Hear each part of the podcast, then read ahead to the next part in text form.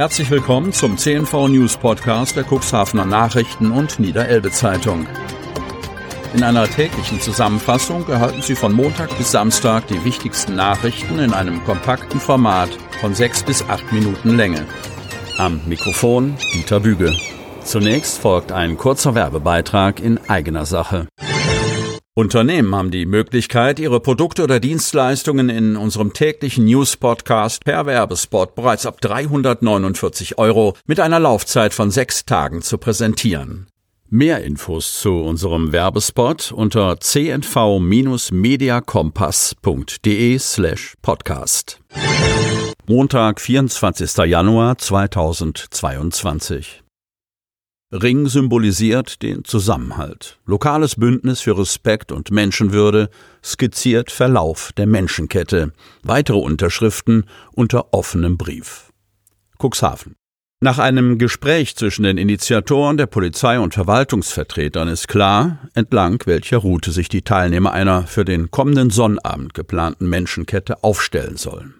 Die Aktion, die zahlreiche Parteien, Vereine und Institutionen in der Region unterstützen, soll ein Zeichen für Verantwortung, Solidarität und Respekt in Pandemiezeiten bilden. Die Idee, am kommenden Sonnabend, 29. Januar, eine Menschenkette rings um den Cuxhavener Stadtkern zu bilden, entsprang dem Bedürfnis vieler Cuxhavenerinnen und Cuxhavener, einer lärmenden Minderheit nicht die Straße zu überlassen.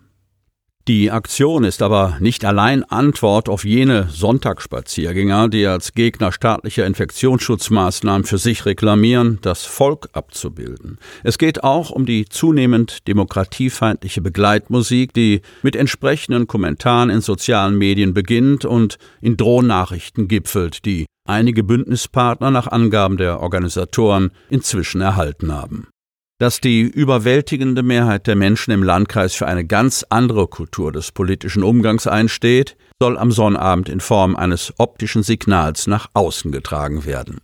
Der Sozialdemokrat Gunnar Wegener, der ähnlich wie Mitarbeiter des Hauses der Jugend und andere zu denjenigen zählt, die jene als Kundgebung ausklingende Menschenkette vorbereiten, ist überzeugt, dass die seitens der Polizei angenommene Teilnehmerzahl von ca. 1000 Beteiligten deutlich übertroffen wird.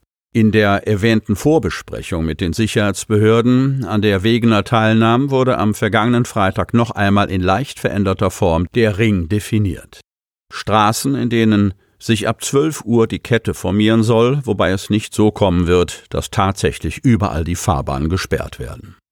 Im Bereich der innerorts verlaufenden B73 stehen den Teilnehmern, die zueinander einen Sicherheitsabstand von circa zwei Metern einer sogenannten Schalllänge einhalten sollen, lediglich die Gehsteige zur Verfügung. Der individuelle Standort wird Mitwirkenden übrigens nicht zugewiesen. Vielmehr ist Eigeninitiative gefragt, um zu einer gleichmäßigen Verteilung zu gelangen und den Ring zu schließen. Ist das passiert, sollen die Teilnehmenden circa fünf bis zehn Minuten verharren, um sich anschließend zu zwei Demonstrationszügen zu formieren, welche sich ausgehend vom Schloss auf unterschiedlichen Routen in Richtung Kämmererplatz zurückbewegen. Bis 13.30 Uhr könne das dauern, schätzen die Organisatoren, die anschließend mit der Kundgebung starten wollen. Auf dem Butt werden dann Cuxhavens Oberbürgermeister Uwe Sandja, Svenja Plock vom Haus der Jugend und der Döser Pastor Markus Christ über die Intention der Veranstaltung sprechen. Die Reden sollen vor Ort von einem Gebärdendolmetscher übersetzt und in akustischer Form live über Radio Cuxhaven gestreamt werden. Davon können unter anderem diejenigen Zuhörer profitieren, die wegen der einzuhaltenden Abstände keinen Platz mehr auf dem Kämmererplatz finden und daher auf die untere Deich oder die Poststraße bis hoch zum Schwarzen Weg ausweichen müssen. Unser Ziel ist, dass es eine der größten Kundgebungen für Zusammenhalt in der ganzen Region wird, betont Wegener. Bei Mitschuld keinen Anspruch. CN NEZ Redaktion fragt nach. Ob Arbeitgeber in Quarantäne Geld beziehen, hat mit dem Impfstatus zu tun. Cuxhaven. Meldungen, dass schon bald nur noch geboosterte Beschäftigte im Quarantänefall Geld erhalten könnten, lenken den Blick auf ein im Schatten von Inzidenzzahlen ein wenig verblasstes Thema. Was blüht einem Arbeitnehmer eigentlich gegenwärtig, wenn er sich aufgrund von Kontakten mit einer nachweislich mit SARS-CoV-2 infizierten Person in die häusliche Isolation zurückziehen muss?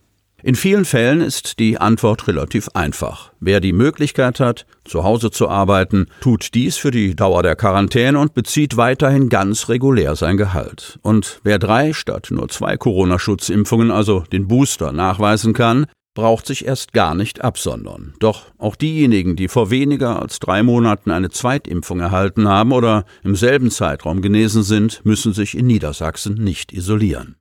Für Arbeitnehmerinnen und Arbeitnehmer, die nicht zu den oben beschriebenen Gruppen zählen, wird das Thema Lohnfortzahlung akut. In Verbindung mit einer Quarantäne bietet es, rechtlich gesehen, unter Umständen ein weites Feld. Darauf weist der Cuxhavener Jurist Edebol Tietje hin.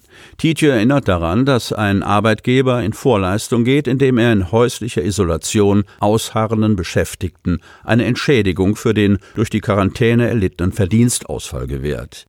Diese Beträge, die ein Unternehmen maximal für einen Zeitraum von sechs Wochen entrichten muss, kann sich der Arbeitgeber beim zuständigen Gesundheitsamt wiederholen, allerdings nicht in jedem Fall. Landet ein Mitarbeiter schuldhaft in Quarantäne, kriegt der Arbeitgeber keinen Ausgleich, erklärt der Cuxhavener Rechtsanwalt unter Verweis auf eine seit dem 1. November 2021 geltende Regelung im Infektionsschutzgesetz.